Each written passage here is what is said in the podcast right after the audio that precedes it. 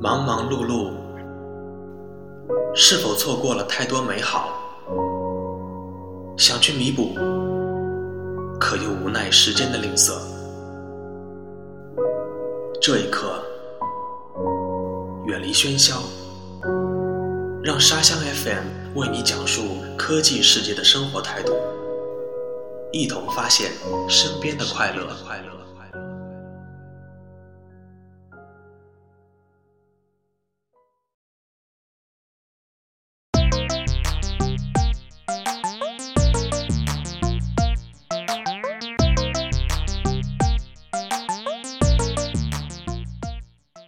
大家好，欢迎收听我们第二期的沙箱 FM，我是主播大卫，我是主播赵。咱们前两天刚发了第一期的这个沙箱 FM，嗯嗯，你那边反应怎么样？还好吧。然后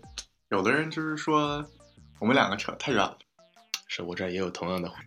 是我们挺难扯的。嗯嗯，那还有没有什么建议啊？别的倒是没有很多的建议，有可能朋友听的比较少吧。这只能体现出人品。 我这儿还是收到了一些对于我们节目的一些建议啊，嗯，呃，我们也尽量在这一期呢，就开始根据这些建议做一些改改进、嗯一些提升。呃，那么咱们这一期呢，说一个事儿，是苹果的 iCloud 那边出了一个问题，呃，很多好莱坞明星他的那个账号被黑了，很多的照片，嗯，哎，嗯，都被揪出来说了，的很恰当。很个人的东西嘛。嗯，对，对那么这里呢，它就牵扯到一个云服务的问题，也是这几年比较火的一个东西。嗯嗯，在互联网产业大势所趋的方向嘛。对。那说到云服务，你有什么了解？就像它的名字一样，首先它是放在某一个地方。嗯，对，可以是可以是各种各种资料啊，各种信息。嗯嗯，就是把大家所有东西都放在同一个地方，差不多大大致的意思，我觉得就是这样。 OK，那我们刚刚呢也是特地查了一下这个 Wikipedia，维基百科上呢对于云计算，它是一种基于互联网的计算方式。那么通过这种计算方式呢，软硬件的资源它可以被所有人共享。嗯这些共享的资源呢，它是可以实现按需分配给所有的终端，包括呃你的笔记本、你的智能手机、你的平板电脑。嗯嗯，你唯一要做的就是你有网络接入，这是你唯一要做的。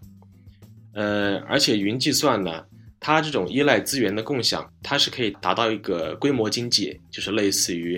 呃电力网啊、水利网这些基础设施。这个服务提供者呢，它会集成大量的资源，可以给多个用户使用，然后用户呢就可以轻易的请求更多的资源，随时可以调整、可以使用。如果不需要的资源，也可以放回到整个的这个框架里边去。嗯嗯所以说，呃，当这个需求降低的时候呢，它就可以不去用这个服务；需求提高的时候，它可以申请更多的服务。嗯嗯，所以说它的优势就是服务的提供者可以将目前没有人用的资源呢，它重新租给其他用户。比如说你在网上共享这个视频啊，或者说它就是也是一种云服务的一种延伸。其实简单说的话，我觉得就是它不会很浪费嗯它整个的那个服务器的资源，不会浪费，也不会说我买了这一部分东西，就假如说我不用的话，就放在那里。但是这样的话，他们服务器可以把这一块，对，这再去分自配然给的其他对需分要配的对对终端。对于这个云计算，我们接触最多的就是云存储，对我们一般人可 Cloud 能用的用最多的了，嗯，对？吧？国内也有很多，像什么百度盘，嗯，还有什么？还有金山，金山是快盘，对，哎，都对都用的挺多的。好像迅雷也有叫快传吧，应该那个迅我雷觉得快应该传是应应该也是 cloud。当然是了，嗯当然是，它属于 cloud computing 的一种。咱们每个人几乎都用云存储，那不管你是苹果手机还是安卓手机，嗯你苹果手机你基本上你都会去使用它的 iCloud 这个存储服务，对对对，它有一些相关的限制，你有没有一些了解啊？就比如说你对应的这个容量的选择啊之类的，你你有没有去这了个解一下？我记得当时好像一一年出来的时候，然后我也没有觉得说有什么。挺鸡肋的， 没对什么嗯啊用对。对对，我觉得就是哎，多出来了一个东西，给你的五 G 的一个，应该是五 G 吧？啊应该是嗯， 5GB 对的一，个它一开始就是五 GB，免费的，就是你对对对对对。你只要注册一个苹果的这个账号，默认就会收到五 GB 的用量。一开始我觉得这个东西没有什么用，直到有一天，嗯，我手机更新更新了之后，我所有的 apps 都没有了，我不知道为什么。你不是不是，你手机更新没有通过电脑备份吗？你是说苹没果有苹果手机是吗？对，你没有通过电脑备份？当时我的电脑比较渣，我哦当时带 iTunes，、我想带 iTunes 的话，整个想传输我的东西到电脑里，但是那个速度是特别慢的。嗯，所以我是我用我用了我朋用了我朋友的 Apple 电脑，嗯，然后来传，传完之后发现我我更新了之后，所有的 apps 全没有了。啊这个确实挺麻烦的，因为你用别人的电脑，它中间存在一个验证的一个机制，嗯嗯它是跟电脑捆绑的。嗯啊嗯这个你如果在重装系统的时候，你就会知道了。你一般你要手动的在苹果的这个 iTunes 里面，要手动的解绑，解除这个苹果账号跟这台设备的绑定。其实我这边我做了一些这个 research，我这边给大家列一下啊，它苹果的 iCloud 它有哪些用户的选择？首先呢，你是只要注册账户，你就有免费的 5GB 的容量。你如果需要再大一点，它是额外的 10GB，一年是二十一刀，啊、澳币啊，呃，额外的二十 GB 呢，一年是四十二刀，额外五十 GB 一年是一百零五刀。那我觉得这个价格其实不是特别有竞争力。他的意思是说，每年我都要付一百多刀。那当然了，你是租赁嘛，嗯其实我觉得价格相对来说还是稍微要贵贵一点。嗯，贵啊嗯。我这边还列了谷歌的，Google 它是你注册，它给你十五 GB，它的服务器也非常可靠，速度也很可靠。呃，它是你如果要一百 GB 的话，呃，一年是二十四刀，一千 GB 就是一 TB 啦，嗯一年是一百二十刀。你这样，它一一年一千 GB，一百二十刀，苹果是五十 GB，一百零五刀。我觉得它就单从存储文件方面的话 ，iCloud 我认为是完败的，跟谷歌比，你同时跟呃微软的这个 OneDrive 还有 Dropbox 去相比的话，iCloud 的价格几乎也是完败的，就是几乎没有竞争力。嗯，对啊，它可能强调的不是单单存储，它只是那种整个照片啊、视频啊，包括你软件数据啊、游戏存档，它整个的一个整合，嗯设备之间它相互的一种无缝的链链接嘛。对。那既然 iCloud 它这个照片被人提取出来被人破解，那么肯定我们要讨论到它这个安全问题。安全性嘛。嗯，它这个加密的话，呃，你知道它是什么加密级别吗？这个我觉得比较专业，像我们这种伪 IT 男的话，哦，我我们我们用那种比较直白的话解释一下，我我这儿有资料，你可以看一下。我们用比较直白的话给给听众解释一下嘛。就是我们的资料写的是它是二五六 bit AES 加密算法，属于是最高的级别，也就是说所有的呃，就是传递国家安全信息的话，也可以用这种级别的加密算法来算。嗯，然后真的很安全，这种方法其这实，种真的很安全嗯，这个算法其实很高级。啊。嗯然后许多大众大众化的产品呢，他们只会用到幺二八的，是是的，因为它没必要用二百五十六位的，它二五六跟一二八的区别在哪里？就是说它这个加密长度，嗯那你当然越长，你可以呃就可以允许越多的组合嘛。嗯数字啊、符号啊，这个应该呃很容易理解吧，嗯嗯对吧？你如果长一点，那你组合可能性更多，更安全嘛。你一般可能只要一百二十八位就够了。嗯，对。然后比如说那个美国国家安全局，它使用的就是二五六的加密。既然这个加密算法这么高级，那这一次 iCloud 为什么会中招呢？它是说呃算法被破解了，还是它其他方面做的有漏洞被别人抓住了？嗯，其实这个中间最大的一个问题就是，苹果用户他登录他的账号的时候，他可以无限次的尝试他的密码，不像有的一些嗯账号啊什么的，可以比如说你尝试三次或五次，嗯这样的话你的账号就会被锁住。嗯，啊，苹果这个就是它可以无限次的尝试，所以造成说黑客可以，比如说他可以创造一个软件，然后来无无限次的尝试它那个密码。直到它破解这个为止。所以这样的话，就很大程度上，用户的账号会被破解。呃，我知道苹果分网页版和终端上都可以登录你的嗯那个苹果账户嘛。嗯，那是不是说这两种你都可以尝试无限次？应该是可以的，至少我们在网页上尝试的话，嗯它是可以无限次的去去输入那个密码。嗯嗯，所以说，黑客就可以编写一一个程序、一段代码，然后不断的去攻击，不断的去尝试，对直到他有一次返回 got it，得到了。省时又省力，有可能不一定省时，但是这样的话，他不用花很多时间来破解这个密码，我能只要编成一个程序，然后程序自己再跑就好。嗯，其实我之前在回顾这个新闻的时候啊，嗯苹果它自己调查过了嘛，然后他说这一次呢，泄露事件跟 iCloud 本身没关，嗯，因为我们各系统各个部分都是嗯绝对没有资料泄露出来的，但是我觉得他这么说有点儿推卸责任的意思了。对啊，它如果把验证机制再完善一下，你如果尝试密码次数过多，通过一些方式去验证你是不是账户本人，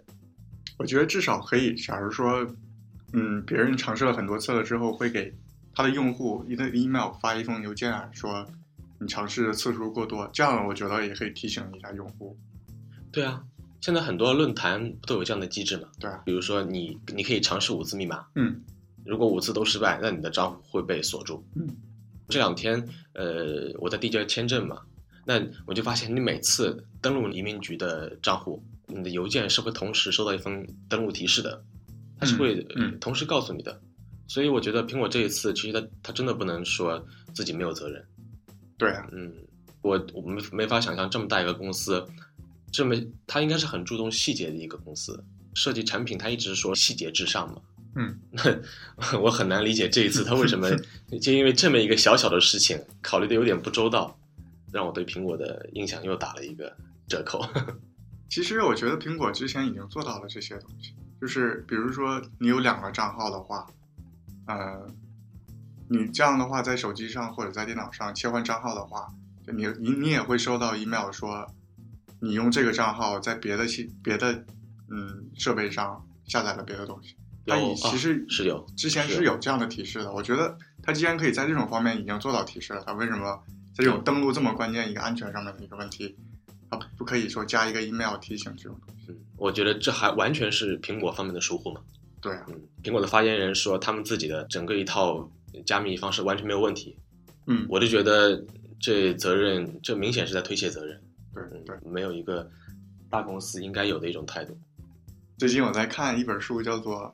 无处可藏》，知道吗？无处可藏，嗯，是讲互联网的吗？是讲斯诺登的，斯诺登 他是他是那个他哦还逃着吗？还逃 着呢。他讲的是一个记者，然后那个斯诺登第一时间是跟那个记者联系，嗯，然后是那个记者以他自己的口吻写的整个这个事件是怎么样的。嗯嗯，然后它里面有一部分就在说，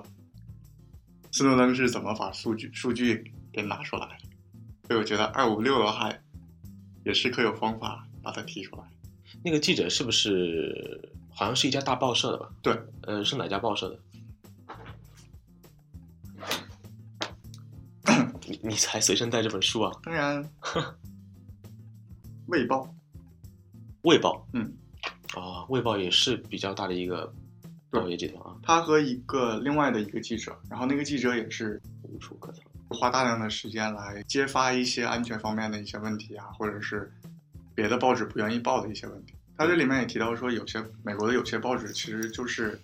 为政府服务的，嗯就是有些坏的消息他们不愿意去报。斯诺登他之前是什么职位？他是，因为他我看那个的话，他是，他他其实做到了一半的时候，他发现美国内部的环境跟他想象的是完全不一样的。嗯哼他觉得是一个应该比较民主的一个国家，或者说是大家有自己足够的隐私，有足够的权利去保护什么样的，就是保保护来保护自己的隐私。结果他发现是，他这个理想太丰满了。我觉得他的想法是有一点点极端，但是他嗯发现，主要是美国政府做的也很极端，嗯，就跟他完全想象的是不一样的。觉得政府都一样啊，嗯， 美国也也，有可能就是他知道有的没有例多外。， 对吧？嗯嗯嗯，我觉得啊就是他说美国政府就是想让隐私这个字消失，嗯，就是我想哎，我想要什么资源，我可以用我的方式，肯定会得到。我记得是临近计划吧？对，Google 啊、嗯 Facebook 那些东西都可以来。所以他好像是做工作做到了一半，觉得这个事情不是很好，嗯嗯，所以他就在有计划的去改变他的工作职位，就是嗯我我用这个职位，我可以方便的去得到一些信息，得得到我觉得足够了，我再去申请下一份工作，然后呢，那份工作是我要收集的另外一部分信息。哦，这样的话，他换了几份工作，他觉得他收集信息足够了。这样的话，觉得时机到了，他把文件都整理好。我以为他是就是说利用职务之便啊，同时备份文件，他嗯是、就是说是同时备一份，你知道吗？嗯，他是好像确实是以职务之便去得到了一些东西，但是他好像是有计划的来转换了几个位置之后，把所有的他觉得需要收集的信息收集到，然嗯后再公布出去。好，那么我们现在说回 iCloud 啊，我相信很多人手上都有 iOS 设备，不管你对是用 iPhone 的、Apple Touch 的，还是用 iPad 的，这个用户基数还是相当大的。那你能不能给我们说一下 iCloud 它有哪些使用上的局限性？因为毕竟它只是为苹果服务的一个嗯，那那当然计了，算。假如说我作为一个 Android 系统，或者是作为一个 Windows 系统的一个用户来说的话，这个东西对我来说是没有意义的。所以就算就比如说我以前用的是苹果，然后现在我换成了三星的话，这样的话，那个 iCloud 现在对于我来说是没有意义的。嗯，呃，三星就用 Google Drive， Google Drive，嗯，但是 Google Drive 不知道在国内它这个服务会不会受到限制？嗯，我因为我的浏览器默认的搜索系统是 Google，嗯，我发现国内 Google 是我不知道是不能用还是很慢，但是我搜索一个东西的话，它一开始它能反应是 Google 的服务在国内是这样，它是一阵一阵的，就有时候它跟国外用起来没区别，但有时候你要用 Google 的邮件啊，呃，你死活就登不上去。对，嗯，很奇怪，其实都知道为什么，就就这么说嘛，很奇怪。很奇怪。那么另外，其其实对于局限性，我想说的一点就是，苹果的 iCloud 它并不能像大部分的这个云存储那样方便，嗯，你不能像金山快盘啊，或者说是什么华为的那个网盘之类的，你不能把文件直接往上传，然后你不能自己选择，比如说要新建一个文件夹，嗯，就像本地操作一样，呃，这是呃游戏啊、这是软件，你是你在 iCloud 上你是不能实现这种操作的，嗯，你只能按照苹果给你设计好的整个一套生态环境，你就是用你的 iOS 设备，那么你安装了游戏，你有存档，你用那些应用软件，你有数据，它这些呢，它会帮你自动备份到它的云端。当你在其他设备之间切换，或者说你要更新整个系统的时候，它是会帮你实现无缝地相互传回的。嗯，这个是我知道对于 iCloud 的目前的一个瓶颈。但是据说在 iOS 八马上就要推出来了，嗯，在 iCloud 上会放开这个限制，就说 iCloud 你也可以在电脑上装一个终端，呃，Windows 也有，就像你所有的网盘一样，比如说那个幺幺五，我觉得那样的话才是真正的我可以运用到 cloud 嗯这个东西。嗯，我想之所以之前苹果没有开放这个，也是因为它的服务器可能压力太大了，它没有准备好。它 Siri 刚出来的时候，经常会连不上。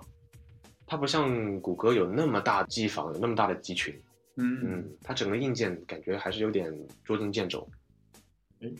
还有人说 iCloud 是男人的噩梦，怎么说？就是比如说我有一台 iPhone，嗯再加一个 iPad，嗯，比如说我用的是 iMessage，嗯，如果说两个两个系嗯两个设备都用的是我的账号的话，嗯这样的是不是发的话它会两个都上面都会显示？嗯，对，或者说最基本的，我默认我确是定这样的我默确认是定这样的一点的话是微博，就是如果有人给我发私信或者怎么怎么样的话，嗯，肯定是两个设备都可以看到，那当然了，嗯所以嗯。这样的话就会有一些会有一些隐私上面的问题吧，应该可以这么说吧。我突然想到一个笑话啊，嗯，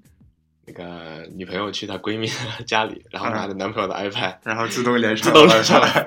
你知不知道 iPhone 的话里面的 Carry Location 它是会记录下来，嗯，嗯，她会所以记录如果到说用云端这个东西的话，那所有你去过用 iPhone 去过的地方，是不是 iPad 上面都可以看到？嗯，我觉得它这个服务，它方便了一部分人，然后也不方便了一部分人。 对，不管是 iPhone 还是说它的这个 Google Maps，嗯，它都会有一个自动记录你最近的地理位置的这个功能。对对对，如果你用同一个苹果的账号，在你的 iPhone 和 iPad 上都登录了，它这个信息是共享的。对啊呀、那就是说，如果你家里有一台 iPad 设备，你不用出去，你只要打开地图文件、地图这个应用，你就知道最近 iPhone 这个机器 都去过哪里，是可以实现的。而且大家照相也小心一点，这样呢 iPad 上面都可以看到。啊，那个照片流是吧？对啊，嗯，照片流我倒不开，我不开倒不是因为基于安全考虑，主要是呃流量走得太快，耗电，主要是耗电了。耗电耗流量，嗯，又说到了我们上期说的电池问题。没错，太耗电了。你当你呃三 G、四 G 信号不好的时候，它又要加大功率，它这个时候就特别的耗电。嗯今天既然说到云服务呢，呃，不得不提一下大数据。嗯，嗯，其实我们每个人都在使用这个服务啊。你说现在有身边有哪个人不用微信的？嗯，现在老外都被我们带的用微信了。嗯我觉得现现在的所有的即时通讯软件，它都会问你，呃，是否允许读取本地通讯录。这样的话，可以发现更多朋友是否在用这个，帮你找到朋友嘛。对对对，你看说的多好听啊！你一旦允许他了，那么你的这个联系人，包括你朋友那些，你都直接就暴露在网上了，也不是暴露，就是说全部都到别人手里去了。对，而且就算你自己不愿意，你点个否，你那么多朋友， 只要其中一个有你的上传，那你也就独善必定哪个难以朋友就难以出独卖善你其 身。 另外呢，我也并不是很相信这些网络服务商。嗯，我我不也是不我相信。我不是针对某一个啊，呃，前一前一阵子呢，小米那边也有一个新闻，说是在台湾那边有人通过呃读取他这个他的这个 ROM 的这个文件，嗯就是他整个系统的程序啊，嗯嗯结果分析发现，呃，因为小米自己本身有一个云服务的，嗯，它就可以帮你上传照片啊，备份这个通讯录啊。你你一旦选择呃备份你的通讯录，它在往它服务器传送的同时啊嗯，它会再另外备份一份，嗯，然后往一个地方发。你知道什么地方哪吗？个地方？往北京发。我不知道它为什么往北京发，但是你很很敏感的一个地点。尤其是对台湾同胞，啊对，我不知道小米它是怎么做这个公关的，但是最后好像也就不了了之了。那我们今天聊了这些关于云服务的负面的信息啊，那是不是说作为用户，你只要呃接触互联网用云服务，就不可避免的会要承担这种风险？我觉得也不一定绝对要这样说。嗯，我觉得我们也可以带给大家一些建议，来尽量的避免我们的隐私去泄露出去。嗯，可以可以。嗯那你先给我们提是几提几点？嗯，我觉得首先呢，首先要谨慎的去上传自己的个人照片，尤其在国内，同是意吧？，我绝对同意。国内现在你看最近这么多的拐卖人口啊，更恐怖的还有什么器官摘除啊这种的屡屡屡见不鲜。嗯，就说白了，尽量不要给别人机会，就怕是贼惦记，是吧？你说像你刚刚提到的这个拐卖人口、器官摘除，嗯，如果不给犯罪的这些人机会，他们怎么会得手？对啊，尽量要学会怎么来保护自己，特别是在现在的互联网上。嗯，你一定要知道自我防范。嗯，我对而而且我听说现在很多年轻的小姑娘啊，二十岁、二十一岁，就是说你路边如果招她上车，好像很多都会跟着走。她就比如说拉你一程啊，或者我去哪儿顺路啊，嗯，对吧？个人的安就全很意容识还易不是很太善良了，我觉得。太善良。嗯嗯，还有什么建议？然后第二点，我觉得就相关于呃，对于自己的账号一定要有很妥善的一个保管。所以的话，就是我们的密码不要特别的简单。嗯最基本的一些方法就是，首先尽量不要用自己的名字啊、生日啊这些来作为自己的尽密量码，嗯避免。然后用混合来使用一些大小写呀、一些符号啊，嗯，还有一些数字啊，这样综合在一起的话，这样的话他们就很难去破破解你的个人的密码。你说这一点，我我想到现在很多网站啊，你注册的时候你输入密码，它会强制的要求对，密码一定要有大小写大小混写啊混合，而且对你的长度有要求，比如说嗯至少要八位。对这是目前最普遍的，至少要八位。嗯，嗯，你继续。然后下一点呢，我们觉得，然后作为一个安安卓系统的一个用户来说的话，像我一样，嗯，尽量不要在第三方市场去下载一些应用。我们所谓的第三方市场，就是除了 Google Google Play 之外的一些市场，嗯比如像在国内啊，应用宝啊、安卓市场啊、机锋市场啊，还有小米市场。哎，你你别小米忙，商你城别也忙是，你你你说这些，我知道在国内 Google Play 是不能用的。对对，那你说这些我要都不用，我 咋安装呢？这个哈，啊，挺着吧。挺着。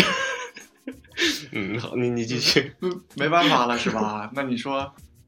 既然国内嗯某些部门不让我们来用这个 Google 的话，那我们有可能我们国内用户的一个安全等级的话，就要比外面的一些用户安卓用户的话来说就要低一等，对，我觉得相对于来说啊要稍作微为国低内一等的消费者，他用这个服务，我就觉得很不公平啊，对，但是他们不得不用，所以只能挺着。让人不爽啊。对啊，来，你接着说。然后还有一点，我觉得就是，现在网站上有很多链接啊，或者是你的 email 里面啊会有很多链接需要你点开。在点这些链接的时候，稍微要谨慎一点，不要轻易的去点那些链接。嗯，首先我觉得这个你要去看，你这个东西的来源是在哪，还有看它前面有没有 HTTP 啊这种比较安全一点的一些一些符号啊呃，你说的应该是 HTTPS， ，HTTPS。对对对，就一般你登录银行，它那种加密的证书、嗯嗯嗯，现在有加的密链接，嗯，对，它前面会有个小锁，这样的话会感觉更安全一点。嗯，还有在一些手机信息里面啊，就嗯是你也要看，如果是一些你不认识的号码或者是一些奇怪的号码给你发的话，嗯一定要谨慎的去点开这些链接，有可能就是你点了一下，你所有的个人信息全泄露出去，还有你朋友的信息，有可能所有的信息都泄露出去。呃，你说这点从理论上，它更容易在安卓的机器上实现。嗯，苹果系统权限没有对你开放，除非你越狱啊。你安卓嘛，大部分人可能都会选择去去 root，对对吧？去取得这个根权限啊，嗯彻底的对系统的控制权。那么你取得权权限之后，其实弊大于利。当这些软件它要它就是说请求你提供信息的时候，它是可以绕过你的这个许可的，它嗯直接就嗯允许你去这样这样做了。那我所以我觉得在这里啊，我也不提倡去呃取得跟权限，因为很大部分用户你并不知道你你的操作对自己的手机究竟做了什么，嗯嗯，所以不要如果你没有这种呃相关知识的话，不要去取得跟权限，苹果机器也不要去越狱了，其实没什么好处的。嗯，还有没有？我觉得差不多就这些了。你觉得嗯还有什么可以补充的一些？其实你刚刚这里说了有一二三，你有说了有四点，四点，你说四点其实差不多，跟我要说的也差不多啊。嗯只是我这里还有另外两点可以跟你们分享一下。第一个呢，就是说，当你 发邮件或者说你 QQ 发文件，嗯，呃，如果有些东西比较敏感啊，有一个最简单的也是最实用的加密方法，就是你用电脑上的这个压缩文件，你把它压缩成 RAR 格式或者说是呃 ZIP 格式的。那么压缩的时候，你可以选择加密。那么这里呢有一个小技巧，你在选择输入密码的时候，它下面有一个小框，就是说你勾选这个框可以显示你输入的密码。嗯，你把这个框勾上，那么这个时候你是可以用输入法的，是吗？就是说你是可以打中文的。啊，那就比如说我要呃我要传份文件给你九啊，嗯嗯我嗯 QQ 发给你，呃很重要，那我就压缩一下，我就单独一个文件压缩一，只是为了加密啊。嗯，那我就输入，比如说呃今天中午刀削面真好 吃，我就输入今天中午刀削面真好吃，这个就是密码，这样的密码很就是惨密码就是这几个中文嗯是中文，你说你怎么猜？对吧？ 现在呃行业里边，你要是破解压压缩包的话，嗯，它主要还是用字典去做这个暴力破解，它有它有一个很庞大的字典库啊，而且很花时间，一般可能要好几天吧。你机器要一直开着，它一个个去尝试密码嘛，嗯所以其嗯实希望不是很大。再加上你要用中文的话，可以说安全度是非常高的。那么多字，上哪怎么怎么怎么来猜？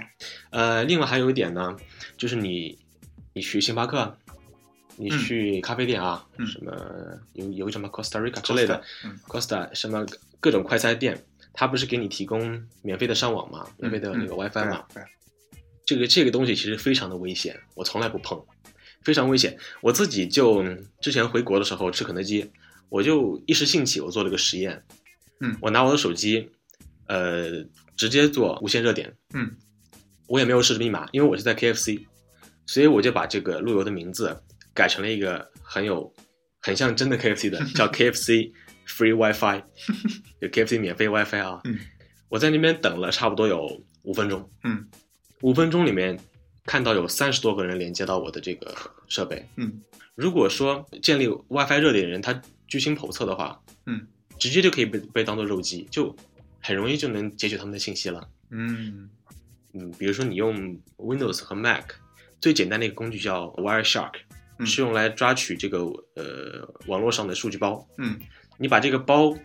截取下来之后，它就可以被分析。那包可以是任何东西，里面包可以包含你发的这个微信朋友圈的图片，你跟朋友，比如说发的邮件，嗯嗯它都是在包里面的，它是可以截取下来或者复制一份的。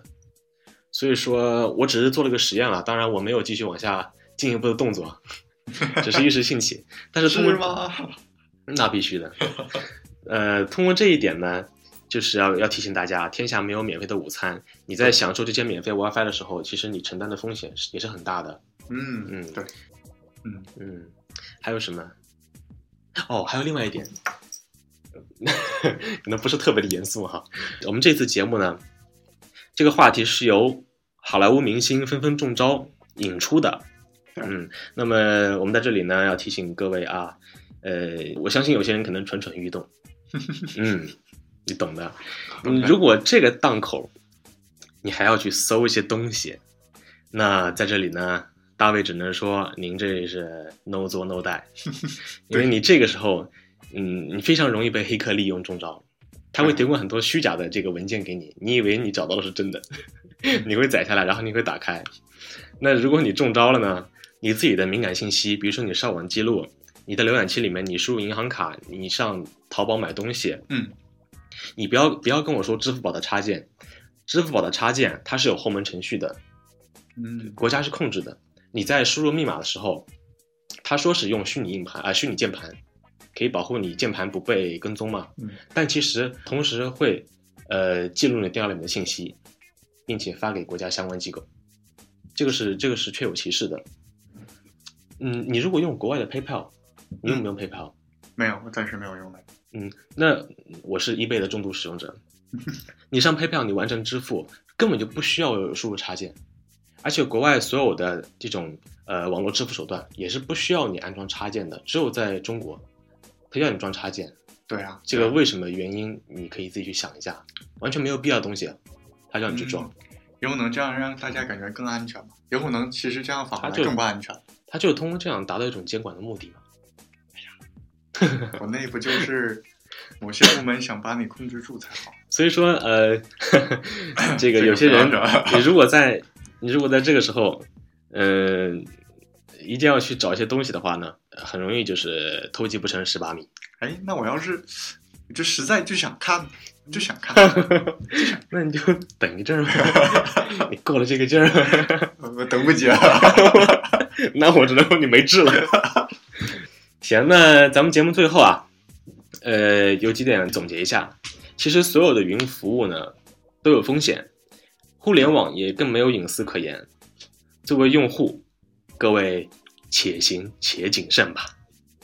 好，我们这期节目就到这里，好，谢谢大家。谢谢大家。呃，还是一样的，如果有什么建议啊，欢迎你们踊跃提出。对啊，嗯，我们毫无保留的接受， 嗯，这回接受了，嗯就会接受。谢好谢大家，拜好拜谢谢。大家，拜拜。